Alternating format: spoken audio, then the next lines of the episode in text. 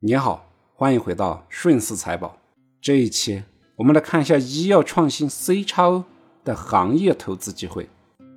C 叉 O 俗称医药外包，中间的字母 X 相当于我们汉语中的某，在运用的时候可以将具体的字母代入 X。比如说 CRO 直译过来就是合同研究组织，也就是医药研发外包；CMO 就是生产外包。CSO 就是销售外包，C 超 O 公司的本质就是外包，就是把专业的事情交给专业的人来干。对于目前国内的医药市场来说，最主要的形态是 CRO，也就是医药研发外包。CRO 对于制药企业和研发企业来说都是双赢的，制药企业可以节约时间、资金和精力，去组织更有意义的活动。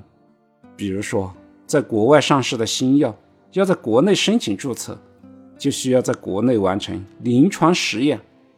但是，繁杂的药品注册申请流程，国内的 CRO 公司可以利用自身的专业优势和对本土政策的了解，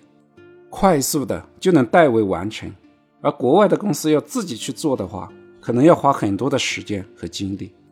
而且做出来的结果还不一定能符合。本土政策的要求，而我们国内的 CRO 公司则可以在赚取订单利润的同时，进一步的积累经验和技术，实现自身的发展。所以，从这个业态来说，CRO 公司具备技术的专业壁垒，它同时具备了医药领域的属性和高科技企业的属性。这几年，传统仿制药被国家集采后。利润空间已经被打到了地板上，中国医药企业的未来只能靠创新药，所以 CRO 也代表了中国未来的医药创新。对于 CRO 的投资机会，主要讲以下三点：一、坐地收钱，企业的盈利有保障；第二点，上下游的资源优势明显，外部竞争力突出；第三点。行业的集中度较高，头部企业的优势非常明显。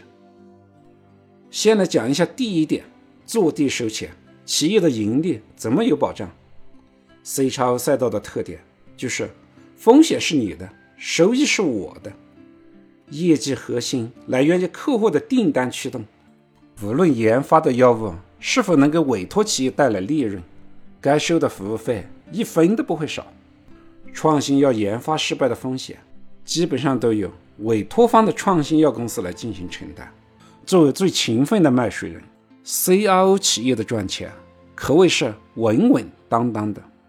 我们都知道，研发一个药物需要投入大量的资金，耗时较长，而且失败的概率也非常大。CRO 企业就是新药研发的加速器，它能够把一款抗癌的药物的研发时间。缩短三年以上，相当于把新药的研发流程缩短四分之一到三分之一，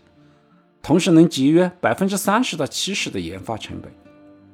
这几年，随着越来越多的医药公司采用 CRO 外包服务，新药研发的投资回报率已经从二零一九年的最低点百分之一点六，又回升到了二零二一年的百分之三点二。可以说，CRO 行业。正在改变全球医药创新的模式。对于创新药企业来说，节约研发费用，缩短了药物研发和上市的时间；而对于 CRO 企业来说，